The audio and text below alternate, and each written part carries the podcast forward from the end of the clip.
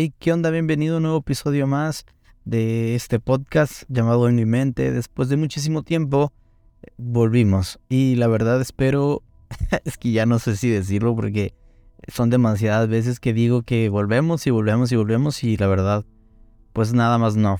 Este, ha habido muchos cambios en mi vida recientemente que, que me gustaría compartirte. Sin embargo, quiero primero animarte con, con algo que a mí Dios me habló hace, hace mucho. Bueno, sí, hace más o menos un tiempo. Y la verdad, quiero contarte cómo pasó. Pasaba que había una semana donde yo estaba muy, muy agüitado, como que yo, yo sabía que algo malo podía pasar. Y disculpa si se me quiebra la voz, porque aún, aún me, me toca fibras sensibles. Yo sabía que podía pasar algo durante esa semana. Y, y yo, junto con mi familia, hemos decidido empezar a hacer reuniones los miércoles y ahora empezamos además a complementarla con, con las noches, todas las noches, leer la Biblia. Y ese, ese día era miércoles. Yo, yo no sabía qué compartirle a mi familia hasta que Dios me dio una palabra para mí. Y no sé si te has dado cuenta, pero yo siempre me habla a mí o yo siempre escucho la voz de Dios a través de preguntas. Y la pregunta era la siguiente, ¿qué pasa cuando no puedo? Y con esto quiero que empecemos a, meditarlo ahí donde estás. ¿Qué haces tú? ¿O qué es lo que pasa cuando no puedes con alguna situación, con algo que, que sientes que te supera, que es demasiado para ti? Yo, la verdad, durante esa semana recuerdo tener problemas existenciales conmigo mismo acerca de decir, no sé, no sé qué plan con mi vida, no sé qué onda. Y honestamente, yo empecé a dudar cosas de si Dios en verdad tiene un plan para mí. Y eso, y, y pues no sé, yo tenía muchas, muchas dudas y, y si te soy sincero, yo siempre he sido una persona de un solo plan. O sea, yo, yo solo me veo sirviendo en la iglesia, no me veo haciendo otra cosa en mi vida. Y yo no me veo, vaya, yo, yo siempre he dicho esto, yo puedo tener negocios, sin embargo, yo no me veo estando ahí todos los días de mi vida yo pudiese trabajar para alguien, pero yo no me veo estando ahí todos los días de mi vida. Yo siento y yo sé que Dios me ha llamado a, servirle, a servir a su iglesia, a las personas. Y, y esa semana había sido muy difícil para mí porque yo presentía que algo malo iba a pasar, que sí pasó. Y también yo, yo no me sentía suficiente, yo me sentía mal. Y esa pregunta llegó a mi vida. ¿Qué pasa cuando no puedo? Entonces, Dios me llevó a la historia de Elías en Primera de Reyes 19, pero empezando a través del 18. La verdad no traigo los versículos así porque esto no pensaba grabar ahorita, te soy sincero, pero dije, si no lo hago ahorita, ¿cuándo? Yo quería grabarlo con video y todo el rollo, pero si no lo hago ahorita, entonces ¿cuándo lo voy a hacer? Y pues aquí estamos. Entonces, Primera de Reyes 19. Del 1 al 18 es, esta es nuestra historia. Pero también quiero que, que vayamos al, al 18 o que tengas ahí oportunidad de leer el, el, el capítulo 18. ¿Qué es lo que pasa o qué historia sucede en Primera de Reyes 18? Y pues vemos que es la historia de Elías. Elías cuando se enfrenta a los profetas de Baal. Y em, si te acuerdas bien, está de que Elías mata a los profetas y, cae fuego de, bueno, cae fuego del cielo porque Elías trata de contactarse con Dios, los profetas no logran contactarse con sus propios dioses, y pero Dios es el único que responde, shalala. Elías mata a los otros profetas, se vuelve un, día glorioso. Podríamos decir que ese día era de los mejores días de la vida de Elías, ya que Elías estaba eh, había logrado lo imposible, ¿no? Había demostrado que Dios es el Dios verdadero, el Dios vivo, el Dios que, que permanece, el único Dios en la tierra. Y, y, yo creo que eso podemos decir que es el mejor día de su vida. Ahora, quiero que tú recuerdes cuál es uno de los mejores días de, tu vida. Yo lo tengo claro, cuáles son mis mejores días de mi vida. Y aquí se va a notar cuando, cuando pienso en algo que, que me mueve los sentimientos porque se nota donde mi, voz se, se quiebra. este. Y sí, yo ya tengo en mente varios días de mi vida que, que yo podría decir que son los mejores. Son los momentos cumbre. Vamos a llamarlo así, los momentos cumbre, los momentos más altos de, en, la parte de tu vida. Entonces, vemos a, Elías en ese momento de su vida súper contento, demostrando que Dios existe y matando profetas y haciendo todo un, todo un, una odisea, todo algo increíble. Después llegamos a 1 de Reyes 19, que ahí es donde está nuestra historia. Y fíjate, ya, ya tengo aquí mi Biblia abierta y te quiero leer lo que dice. Dice el primer versículo, acá dio a Jezabel la nueva de todo lo que Elías había hecho y de cómo había matado a espada a todos los profetas. Entonces envió Jezabel a Elías un mensajero, diciendo, Así me haga los dioses, y aún me añadan, si mañana a estas horas yo no he puesto tu persona como la de uno de ellos. Básicamente lo que Jezabel está diciendo a Elías es, que me maten los dioses si no te mato yo para mañana. Entonces eh, vemos este impacto tan fuerte Pensemos esto, Elías viene de estar en la cima, de, de, lograr algo increíble. De repente tiene esta noticia por parte de una mujer y, y, es una amenaza, es una amenaza de muerte. ¿Y qué pasa con Elías? Y dice el versículo 3, viendo pues el peligro, se levantó y se fue para salvar su vida y vino a Berseba, que está en Judá, y dejó allí a su criado. Y él se fue por el desierto un día de camino y vino y se sentó debajo de un enebro y deseando morir se dijo, basta ya, oh Jehová, quítame la vida, pues ya no soy mejor que mis padres.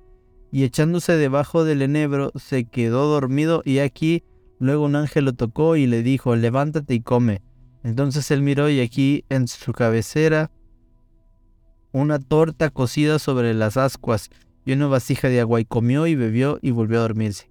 Y volviendo al ángel de Jehová la segunda vez le tocó, diciendo, levántate y come, porque el largo camino te resta. Se levantó pues y comió y bebió y fortalecido con aquella comida, caminó cuarenta días, cuarenta noches hasta Oreb, al el monte de Dios. Y allí se metió en una cueva donde pasó la noche y vino la palabra de Jehová, el cual le dijo, ¿qué haces aquí, Elías? Él le respondió, he sentido un vivo celo por Jehová, Dios de los ejércitos, porque los hijos de Israel han dejado tu pacto, han derribado tus altares y han matado a espadas a tus profetas, y solo yo he quedado y me buscan para quitarme la vida. Él le dijo, sal fuera y ponte en el monte delante de Jehová. Y aquí Jehová que pasaba un grande y poderoso viento que rompía los montes y quebraba las peñas delante de Jehová. Pero Jehová no estaba en el viento. Y a través y, tras el viento un terremoto, pero Jehová no estaba en el terremoto. Y tras el terremoto un fuego, pero Jehová no estaba en el fuego. Y tras el fuego un silbido pasible y delicado. Y cuando lo oyó Elías, cubrió su rostro con su mano, con su manto, y salió y se puso a la puerta de la cueva. Y aquí vino a él una voz diciendo, ¿qué haces aquí, Elías? Y él respondió, he sentido un vivo celo por Jehová de los ejércitos, porque los hijos de Israel han dejado tu pacto, han derribado tus altares y han matado a espada a tus profetas, y solo yo he quedado y me buscan para quitarme la vida. Y le dijo Jehová, Ve y vuélvete para tu, por tu camino, por el desierto de Damasco, y llegarás y ungirás a Hazael por rey de Siria. Y hasta aquí vamos a, a leer. Y entonces, recapitulemos. Es amenazado, huye, huye por miedo, y a mí lo que me llama la atención es que él se esconde.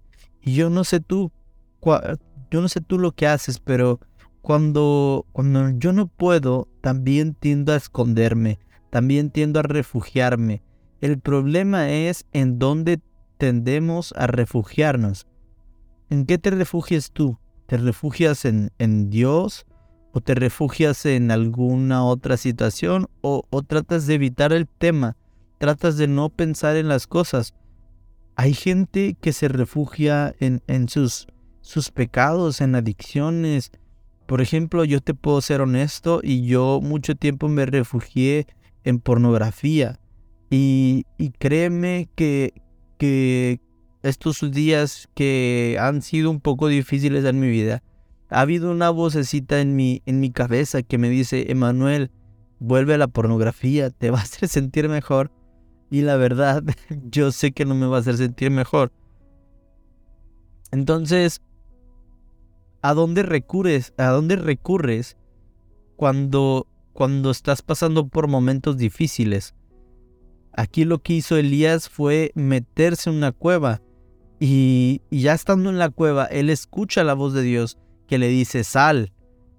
Entonces, él sale y empieza a ver que, que pasa un viento fuerte, pero Dios no estaba en ese viento.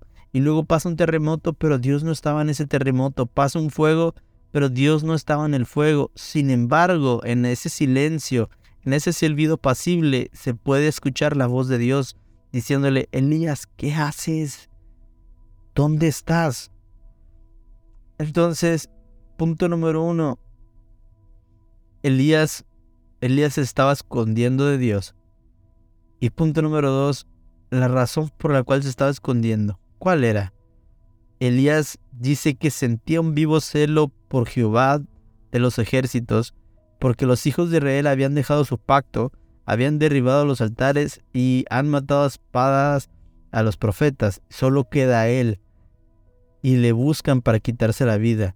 Yo creo, honestamente, yo creo que lo anterior, lo anterior solo era como una excusa para decir, Dios, es que me quieren quitar la vida y, y, y las personas que me deberían de defender, tu pueblo, aquellos que hicieron pacto contigo, ellos también, ellos me van a entregar con, con, con quien intente quitarme la vida.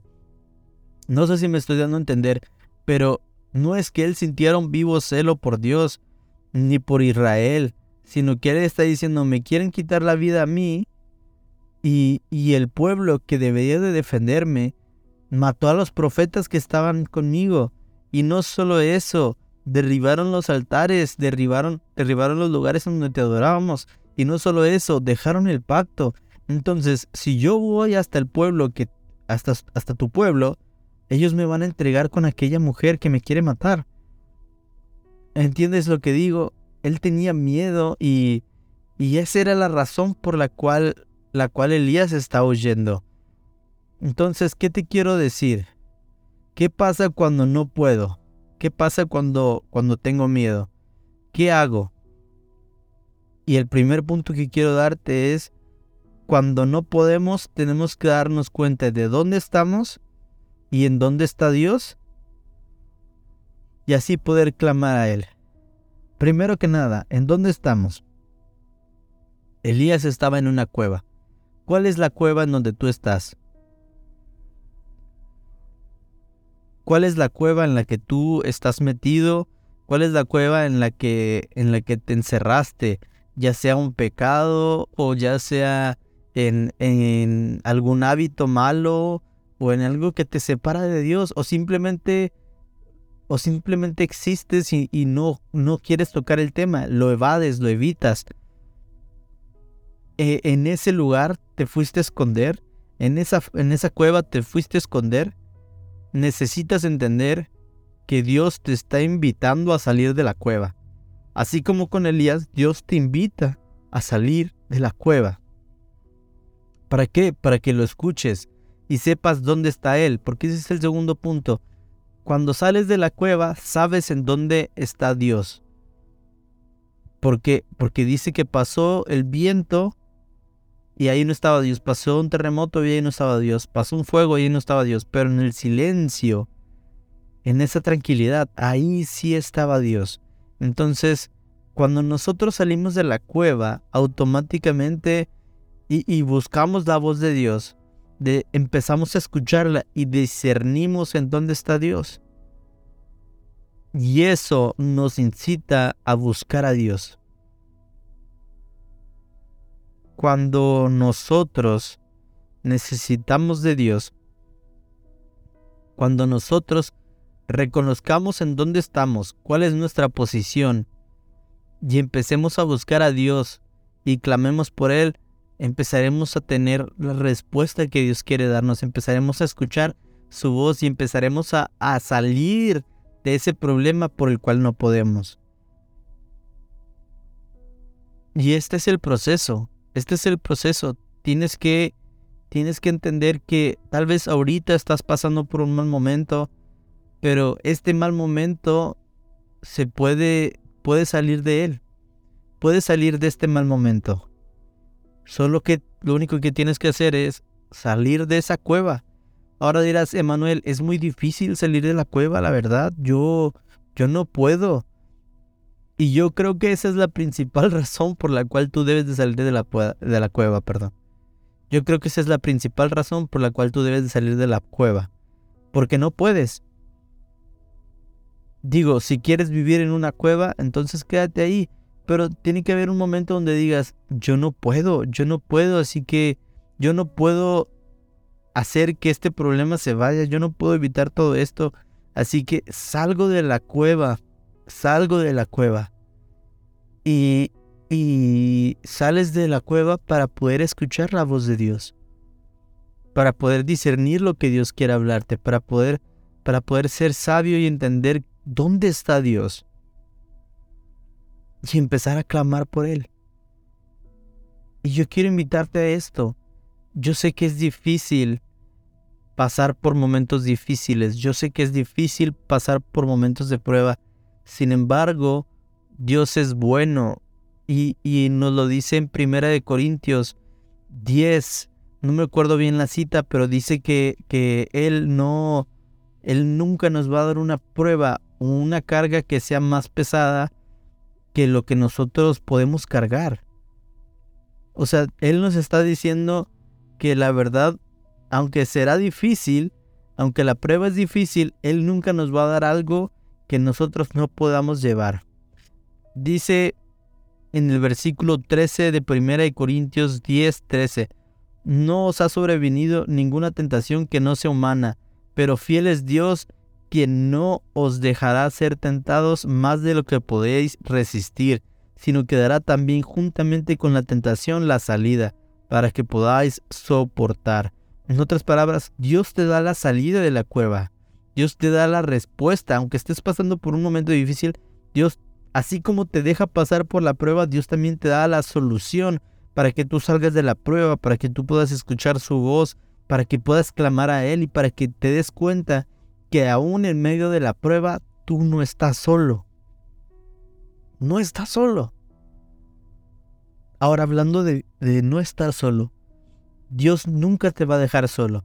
Sin embargo, quiero recomendarte esto. Rodéate de personas que puedan levantar tus brazos aún en medio de la dificultad o aún en medio de la pelea. Porque recuerda la historia de Moisés cuando está, cuando está peleando y que tiene que levantar los brazos para poder seguir, para que el pueblo de Israel pueda ganar. Y llega, y él como que se está cansando y baja los brazos. Entonces llega, llegan personas y le empiezan a levantar los brazos y, sigue ganando el pueblo de Israel y gana. Y mientras más tiempo en alto levante, tenga levantado los brazos, el pueblo de Israel gana y gana y ganará y gana la pelea. ¿Qué es lo que te quiero decir con esto? Que, que Dios siempre va a estar contigo en la prueba sin embargo, también busca gente que te ayude para que esté contigo en la prueba. Busca a gente que, que tú consideres que te puedan apoyar y que puedas tú salir adelante a través de esto que, que estás viviendo, a través de la prueba, a través de todo malestar, a través de, de estas dificultades, a través de la tentación. No estás solo y no tienes que pasar solo por la prueba. Así que cuando no puedas, sal de la cueva. Cuando no puedas, sal de la cueva y escucha lo que Dios quiere decirte. Sal de la cueva y Dios no te va a juzgar, sino que te va a mostrar su misericordia, su amor y te va a decir, aún en medio de la prueba, yo estoy contigo. Así que quiero orar por ti para que puedas puedas empezar a, también a vivir esto y, Y si estás pasando por un momento difícil, así como yo lo llegué a pasar, quiero invitarte a que salgas de la cueva. Hazlo. Te reto a que salgas de la cueva. Sé, sé que es difícil, pero sé que lo puedes hacer con la ayuda de Dios. Así que te invito a que salgas de la cueva, que dejes aquello que te tormenta, aquello que te, que te paraliza, y empieces a buscar a Dios y empieces a reconocer su voz.